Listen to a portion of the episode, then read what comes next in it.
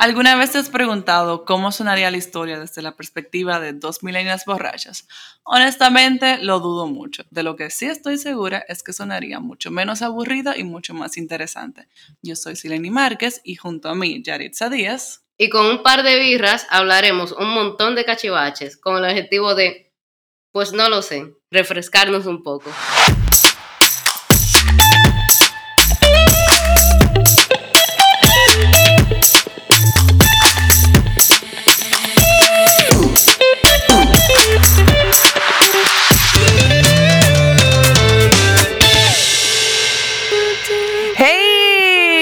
Hola Yari, hola Yari, hola Yari, feliz año nuevo. Estamos como a 14, 15, qué sé yo, del diablo. ¡Ey! ¿Qué lo que? 16, ¿Qué lo que? Yo sé que ya ha pasado pila del año, pero nada. Este es el primer episodio del año. Adivinen de qué vamos a hablar. Emma, no, adivina que volvió. Dile, Yari, dile.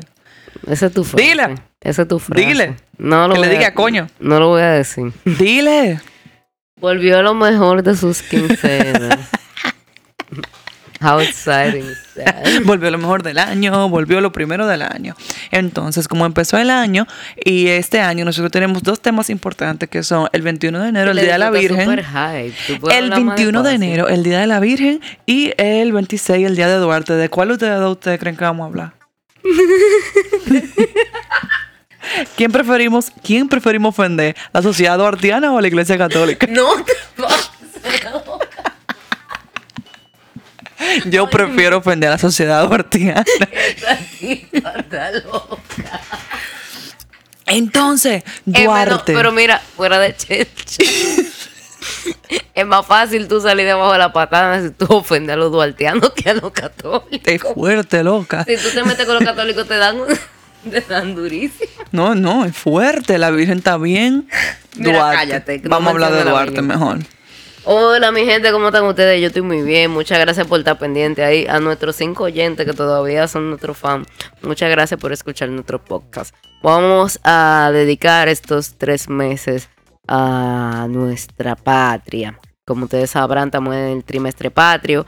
Enero, febrero y marzo. Vamos, vamos a comenzar con el papá de la patria, Juan Pablo Duarte. ¿Quién fue Juan Pablo Duarte? Óigame, mire, como en todos los episodios, yo, yo empiezo como con una vaina y después digo, no, mire, en verdad este personaje está bien. Lo que pasa es que yo nada más oía lo que yo veía, qué sé yo. Yo sé de cosas de Duarte desde, desde primero de primaria, pero ajá. Lo que todo el mundo sabe cosas de Duarte, pero eh, primero que nada, salud. Vamos a brindar por, un, salud. por un año nuevo, porque el COVID por favor se extinga, porque la, porque la, la vacuna Pfizer La vacuna no nos convierte en zombie a ninguno de nosotros, hey. Diablo, la gente tan, bu- tan bolsa. Porque, o sea, yo creo que a mí alguien me diga, porque ¿qué tiene que ver y que, di que, que tú te vas a convertir en un zombie, en un robot, y que, que te van a rastrear. O sea, es una bolsería. A todo el que piense así, por favor, salga de aquí. Yo no quiero que usted me escuche. Ruede. Maldito loco. Entonces, Duarte, lo hemos visto desde, desde siempre. Desde que entramos a la escuela, siempre nos pusieron a pintar banderitas. Juan Pablo Duarte nos pusieron en fila, aprendiendo el himno nacional, aprendiendo el himno de Duarte, el de Mella y el de Sánchez. Pero ¿quién era realmente Duarte? Duarte, antes de mencionar de que, de que los datos verídicos, a mí me gustaría como hablar de la mitología que se ha construido alrededor del personaje de Duarte, porque es que hay pocos datos para la persona que, que este hombre representa para la patria. Y hay muchas dudas, hay muchos comentarios fuera de lugar, hay otros que son exagerados. Nosotros vamos a tratar de ser los, lo más mm, objetiva posible. Eh, me disculpan el chillido de la silla. Yo tengo una silla aquí reclinable, eh, que se reclina, no sé cómo se dice esa vaina. Que esto suena más que el DH, o sea, sorry. Estamos en una casa ajena, porque así somos, vinimos a grabar para casa ajena y de todo. Pero tenemos aire y todo y todo esta vez. amigos. Siempre tenemos aire, loca, deja tu... Dime, loca, siempre te... Bueno, Es no. cierto. No, en la casa tuya no hay aire. Coño, loca. Anyways, entonces, ¿qué es lo que tú quieres decir de Duarte al final de verdad? Que Duarte es como una- un personaje que, que, que se construyó toda una mitología alrededor de él. Entonces, to- no una mitología, sino como un misticismo. Él es como un personaje místico. Que en realidad no se sabe lo que es verdad o que es mentira. Que si tenía los ojos azules, que si era rubia. La- él era, digo rubio. eh, oye, que si te era- voy a decir una cosa. Duarte primero, él era su papá era de español, entonces, ¿por qué dices rubia? Yo pensé que eso pasó desapercibido. La mamá de Duarte era del Ceibo. Así que shout out al Ceibo, a Nayari y a, a lo dulce de Tula. y al Mavi. Ustedes son los real one, de verdad. No, de verdad, las mujeres del cebo tienen las reales batata. Yo me imagino que la mamá de Duarte tenía esa pierna del diablo para allá. Yo no sé si Entonces, tenía al cebo, pero en el cebo hay pile loma. Bajo ese concepto, Duarte era un hombre hermoso, bajo los lo estereotipos de la gente de aquí. Entonces, el tipo, primero, lo que yo siempre he oído es que él era como un gran pensador y que él era y que él tuvo sus ideales y su lógica, pero que lo de verdad estaban metidos en el bollo fueron otros. Pero yo te voy a decir la verdad. Tal vez no tuvo en la guerra de independencia per se, pero el tipo, el tipo. No, él era, o él sea, era la vaina. Tampoco no era como que no tenía. No, él tenía la mente bacana. Él nació en el 1813. El 26 Ah, de Ajá. enero. Ajá, 26 de enero, wrong? Duarte nació el 26 de enero de 1813. No, no, no, no, pero coge ánimo. Yo tengo el mi- yo tengo ánimo. Yo estoy dando facts. Él nació el 26 de enero de 1813 en la capital, en la zona colonial, en una casa de esa, eh, en whatever, eso no importa. Duarte siempre fue un muchachito muy inteligente, con mucha eh, gallardía, con muchas, eh, tú sabes, Él, eh, eh, él era leer, él le gustaban los libros, él era de estos muchachitos que estaban todo el mundo corriendo y él decía que no. Exacto, todos los Libro. muchachitos del barrio estaban jugando el topa abierto y que no, yo estoy leyendo. Y la mamá y el papá lo miraban de que, ay Dios, este muchacho de nosotros como medio raro. Él no juega el trúcalo, él no juega nada, lo que está ahí pegado es el libro, Nacho, ¿qué vamos a hacer con ese niño? Entonces, en la época, eh, Ay, hay una cosa que tenemos que dar y es que él nació en un periodo muy importante de la historia, como el que estamos Mm. viviendo nosotros. O sea, tú, nosotros y Duarte estamos.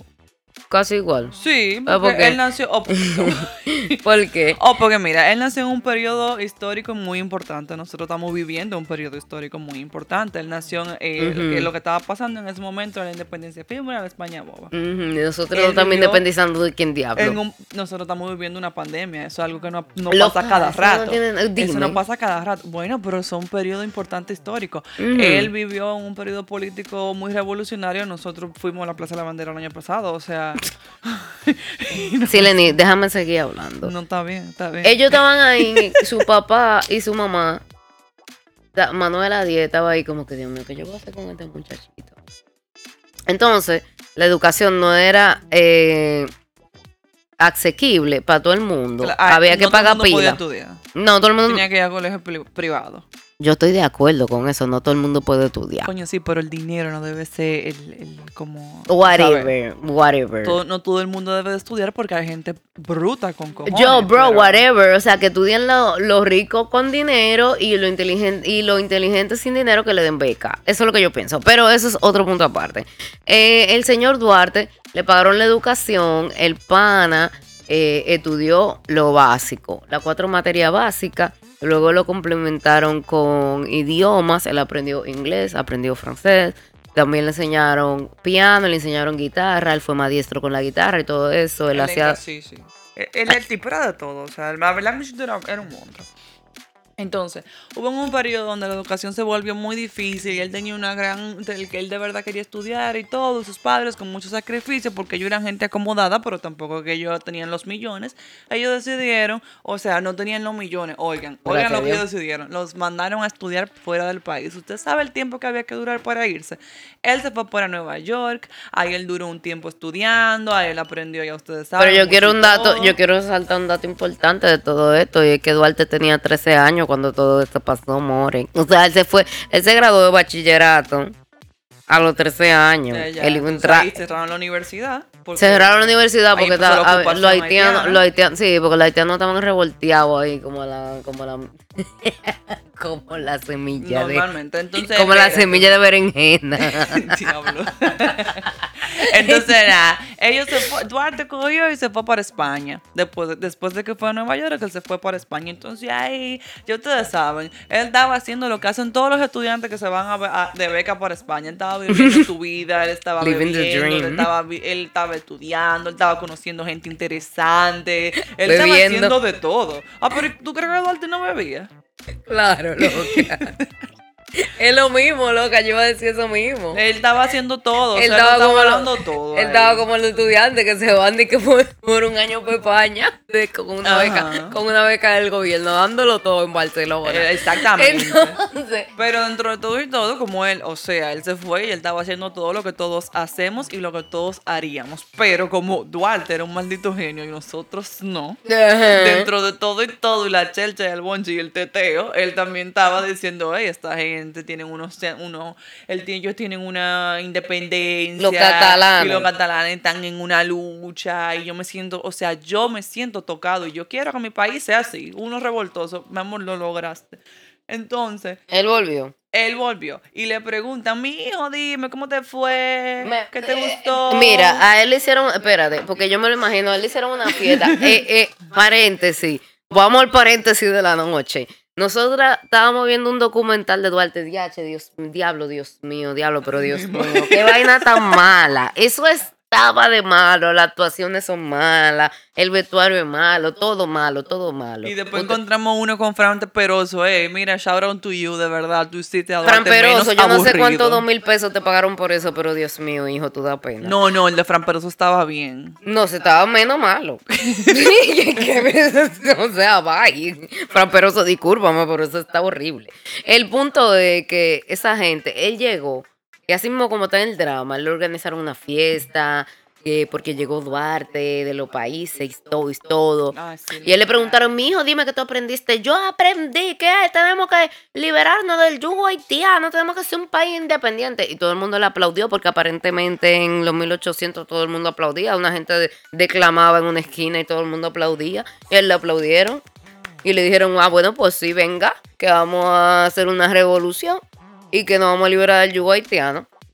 Y Duarte comenzó a hacer, tú sabes, su cotilleo por trato, su vaina, a la pila de carajito y decirle, mira, nos vamos a liberar de los haitianos. Claro, porque entonces para allá". ahí es donde él viene. Y él dice, yo necesito hacer una revolución y yo necesito que topase porque yo quiero todo, todo. Pero él sabía, él sabía la situación en la que estábamos en ese momento y en la que seguimos ahora. Él dijo, yo necesito que esta gente se eduquen. Así que él, inteligentemente, pacientemente, él dijo, yo voy a hacer una escuela. Y yo voy a agarrar a esta gente clase media para que para los que dicen que los popis no pueden hacer revoluciones porque no sabemos en lo que Silene. está. Dime.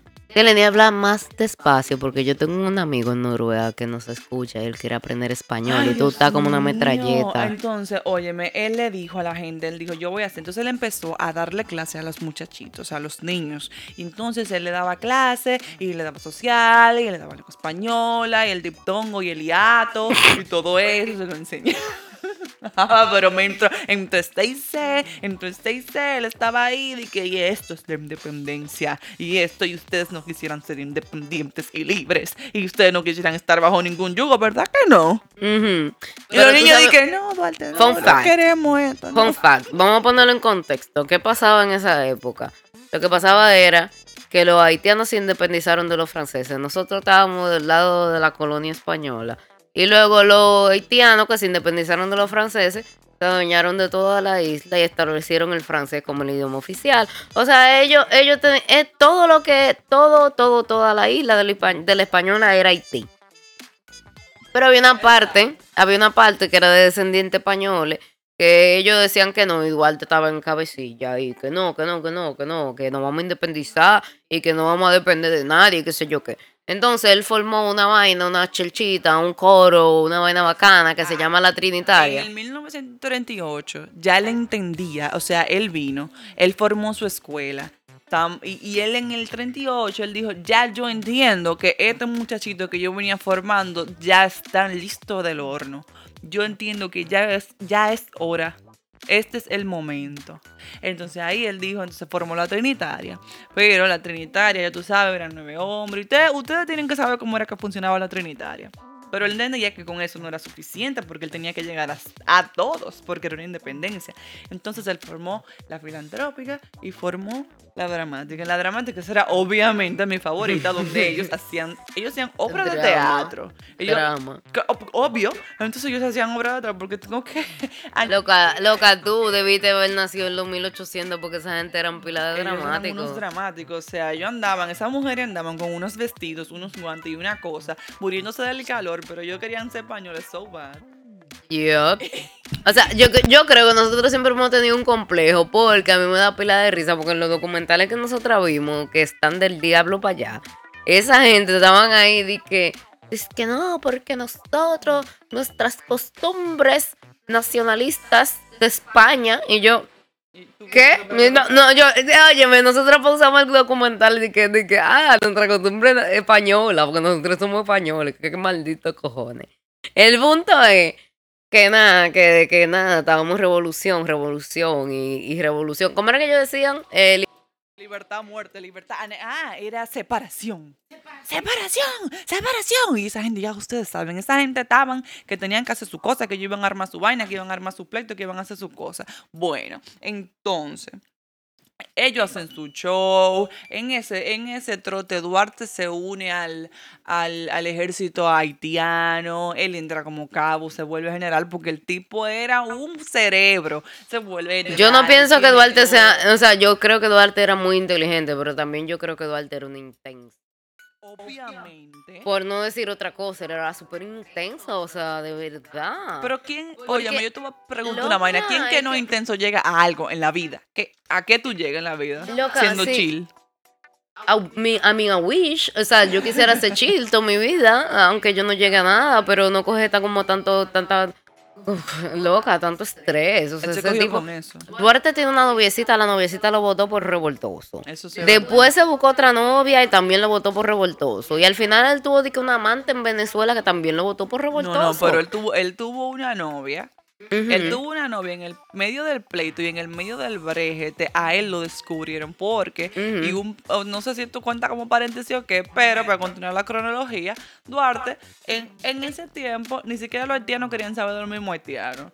O sea, nadie se ponía de acuerdo. Entonces, ellos mismos querían quitar a Boyer, que era el que estaba en el poder, y Duarte ni tonto ni mm. por eso estaba ahí dije, hmm, esta gente son revoltosos, esos son los míos, yo quiero. Quiero más, quiero mm. estar en ese coro.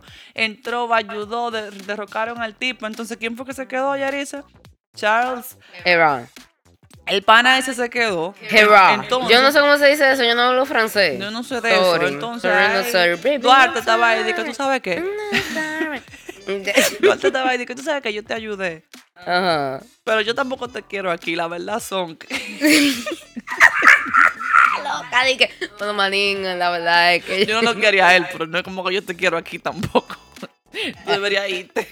Porque en, medio de eso, entonces él tenía su ideas independentista de metérselo por abajo y él tenía a medio pueblo también con la mente diciéndole de que no, señora, libertad o muerte, vámonos, oye, este es el momento, el momento es ahora. Entonces, entre todo su grito de libertad o muerte, empezaron, se dieron cuenta y le cayeron atrás todito.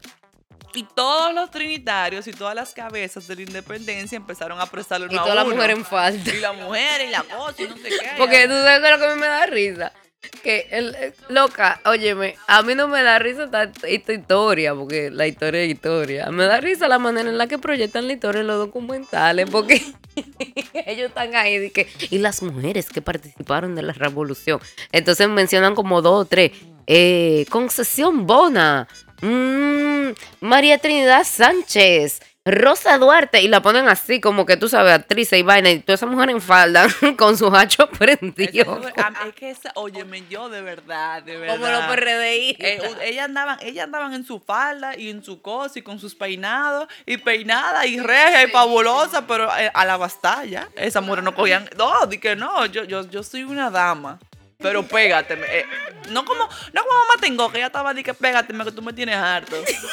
mamá tengo era todo. Mamá tengo, mamá tengo no cogía eso. Mamá tengo también andaba con su falda. Loca, sí. Y con un trapo en la cabeza. Esta mujer era guapa también. Ella iba a durar como cinco minutos viva en esa guerra de la independencia, pero ellas se fueron. Pero loca, no, o sea, ella yo estaba vi... que yo me voy a morir, pero este chisme yo no me lo voy a... A mí no me lo van a contar. Esto a mí no me lo van a contar, ¿no? ok, vamos a seguir con Duarte. Duarte. Sacó a Charles. Duarte, te voy a decir una vaina, Duarte de lo mío. Porque Duarte, ¿tú sabes por qué Duarte de lo mío? Con los tres padres de la patria. Si a mí me tocara elegir quién ser, yo hubiese sido Duarte. No porque él invirtió todo su dinero en la revolución. Que lo hizo. No, no porque él creó la idea. No, no, no, no. No porque él difundió la idea tampoco. No. Sí, no, porque cada vez que se llamaba el brejete, él salía huyendo. Eso hubiese sido yo. Él dejaba, él dejaba su pleito amado y su viaje independentista y estaba ahí y dije, bueno, yo me voy a Curazao, porque la verdad es que si yo me muero ustedes se van a joder, así que yo me voy por ustedes, por su bien de Por ustedes, tu bien, por el eh. bien de mi patria. Yo no, es por ti, es por mí. De que no por mí, es por ti. Yo no puedo estar muerto, la verdad es que muerto no puedo estar. Si me muero, no hay nada. No hay nada, yo no puedo dejarme morir con mis ideales. La verdad, entonces se fue para Curazao. Hazlo todo. Mientras que se estaban dando machetazos. Todo esto ya tú sabes, pero lo mejor de todo es que cuando él está exiliado, le mandan una carta de que, mi loco, tú no sabes, era Sánchez y el hermano de él le mandan la carta de que, Tú no sabes nada, mi loco. la verdad es que tú te fuiste. Esto está de todo Y yo no sé por qué, pero a nosotros nos está dando todo. Nosotros tenemos todo, le mandan esa carta. En noviembre del 1843, ya tú sabes, casi, casi, casi, casi estamos estrenando República nosotros. Ujú. Y le mandan la carta y Duarte está como desesperado. Duarte está así como desesperado. Tiene como unos calores, pero él está encurazado. Diablo, ¿qué es encurazado? Yo no sé. Él está como desesperado, como Dios mío, Dios mío, me va, a, se me va a armar el brejete y yo voy a estar aquí. No puedo, no puedo, no puedo, no puedo, no puedo. Y, y dije que él cogió y él iba a ir para el puerto de Guayacanes y él le iba a dar todo y él se iba ahí, él iba a coger un barco y no sé qué, pero dije que se- ¿qué fue lo que le pasó? Pu- él no pudo llegar. No, no pudo llegar para la vaina de la independencia. Duarte llegó después. Después de que Mella y toda esa Mi gente. favorito, por cierto, pero, Pero, vamos a es- llegar ahí. stay tuned, que en febrero Vamos a viene llegar ahí, ese. ese, ese cuento, ese cuento. Esa es la real, la real "Aquí vamos a pámpara". una independencia. Óyeme, señores, con todo y todo, a pesar de que yo me identifico más con Duarte, realmente mi padre favorito de la patria son eh, Mella y Sánchez. O sea, Mella y Sánchez son mis favoritos. Están como al mismo nivel. Yo sé que a ti te gusta más Mella, porque él tenía bigote. Mella, Mella es un monstruo. Mella estaba ahí. de que No, de pero se Sánchez me era un mueve loco, nadie, nadie se me mueve de aquí. Loco, loca, me- me- eh, Sánchez era un maldito loco. ¿Tú sabes qué es lo que pasa? Que aquí son unos fucking racistas. Black Lives Matter. Porque ustedes a Sánchez no lo estiman lo, lo suficiente porque él era morenito, pero eso era un loco. No, claro que Pero sí. de eso lo vamos a hablar Pero después. yo, no, óyeme, óyeme, de verdad. Pero Mella sigue siendo mi favorito porque Mella tenía, tenía unos cojones. Yo tengo el año entero hablándole a ustedes de Mella. Pero Y bigote. prepárense. Prepárense. Y de yo en el- óyeme, en ese episodio del mes que viene yo voy hasta cantar el himno. Prepárense. Ay, no haga Vamos, eso, las dos estrofas se las voy a cantar cuando termine en libertad. Son cuatro, mojona. Son cuatro las que se cantan. Ajá. Yo las voy a declamar todas. ¿Quién diablo va a escuchar eso? Tú eres loca. No, loca. que los secos se agiten mientras llenos de noble ansiedad. Nuestros campos de gloria. Así mismo la que estaban esa gente. Oye, ay, ay, Dios mío. esto, esto- eh, que esa gente estaba. Oye, esa gente tenía. ¿Ustedes creen que, lo, que lo, lo- nosotros, lo- lo- lo- los millennials de la Plaza de la Bandera haciendo yoga estaban, estaban empericados? Oye,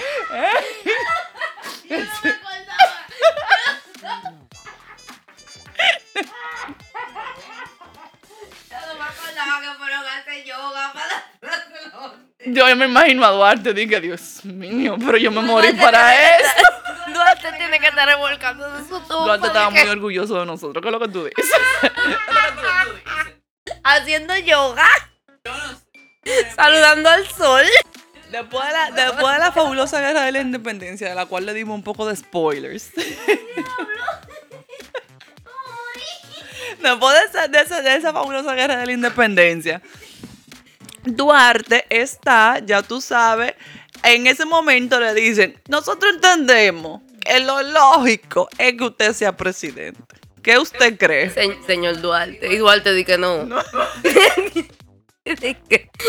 y todo el mundo dice, pero no Duarte, pero manín. Duarte. Y Bobadilla estaba ahí, ni tonto ni perezoso. Dije, no, yo sí.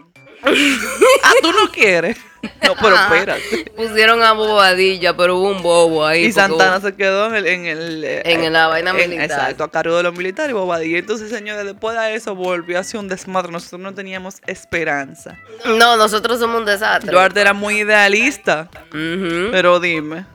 Mira, lo que pasó al final fue que Bobadilla tomó la presidencia, Pedro Santana siempre fue un revoltoso. Yo entiendo que ese pana merece un podcast para él porque él era muy revoltoso.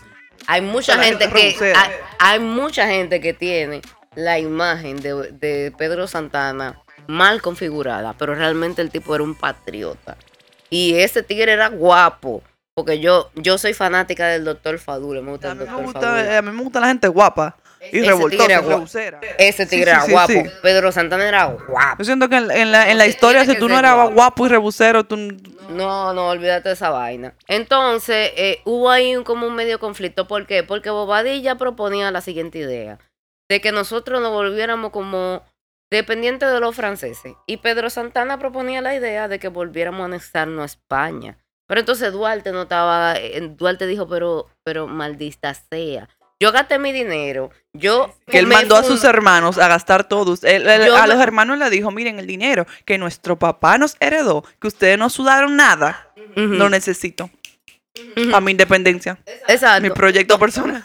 Mi proyecto personal. O sea, Mi señores. proyecto de vida. Duarte, o sea, yo entiendo un poco a Duarte. Duarte estaba ofendido, loco, porque es que él invirtió todo su dinero, sus pensamientos, sus ideales para lograr una república y esta gente estaban de que no, que me anexo a Francia, que me anexo a Eso se España. hubiese evitado si él hubiese cogido el poder como debió hacerlo. No, Pero yo no lo critico. La hermosa república que tenemos lo tenemos gracias a él. Está bien. Bueno, yo no sé a gracia a quién fue, pero el punto fue que el pana estaba ahí. Pero yo debo decir una vaina. A final de cuentas, cuando él dijo que no, que él no se quería esa, ni a Francia, ni a España, ni nada. ¿Tú sabes lo que hicieron con el pobre Duarte? La, eh, eh, ay, el pobre Duarte. ¿Tú sabes lo que hicieron con él? Mo- Mores. Lo decla- le dijeron que él era un traidor, que él era un traidor de la de patria y todo. Después que se dio el trabucazo, después que él dio los cuartos, después que él dio la idea, después que él lo dio Él todo, perdió lo bastió. él perdió todo. Él lo perdió todo, mi amor, y lo- mi amor lo declararon eh, traidor de la patria y lo mandaron a mastar. ¿Y qué hizo el Duarte? Se fue para Venezuela. Para el que no sepa, Duarte murió en Venezuela. Murió sola, triste y abandonada. Amiga, Esa es una historia que da pena. No, me, me da, me da mucha pena, pobre Duarte. entonces, moraleja, moraleja. Yo no sé. Si usted armó su realmente. proyecto y usted gastó su cuarto y usted buscó Mm. la gente y usted que no sé qué, no ponga a otro a que sea protagonista. Verdaderamente. Usted arme, arme su obra, escriba sus canciones y sea el personaje y principal. salga usted, exacto. No voy a poner a nadie a cantar, aquí canto yo. Exacto, como Hamilton. como Luis Manuel Miranda. Aquí la que como canta la- soy que- yo. Como Luis Manuel Miranda, que canta malísimo, pero él es el protagonista, mi amor. Él es, él escribe, él es coreógrafo y todo. Él dice, pero yo soy la estrella. Aquí la estrella soy yo. No, no sean como Duarte, sean la estrella de su propio show. Exacto. Al final del día, Duarte recibió mucho, recibió su- el mérito que se merece. Y gracias Juan Pablo Duarte. Te apreciamos. Shout out to you. We like you. Pero lo que no nos gusta, por lo menos a mí, a Silenia, lo que no nos gusta es que tú fuiste muy palomo, le cediste el poder a otra gente, mira cómo te exiliaron y te dijeron que, que tú eres un traidor. Después redimieron, redimieron, redimieron su pecado, pero fue muchos años después, papá. Tú tenías que, tú tenías que cogerlo ahí mismo y decir, yo sí, sí, yo soy el presidente, que lo que. Te queremos. Y, y, y matar a toda esa gente, mandarlo para la chica. Entonces, nada, digan ustedes, ¿qué ustedes hubiesen hecho si ustedes hubiesen sido Duarte? ¿Hubiesen cogido la presidencia? Loca, yo no sé. Si yo hubiese sido Duarte y yo hubiese tenido todas esas oportunidades, todas esas oportunidades, yo me quedo en Barcelona. Yo, ¡woo! Bueno, nada, buena. Eh, Todavía fuéramos Haití. feliz enero. Feliz. Ay, Dios mío, feliz enero. Bye.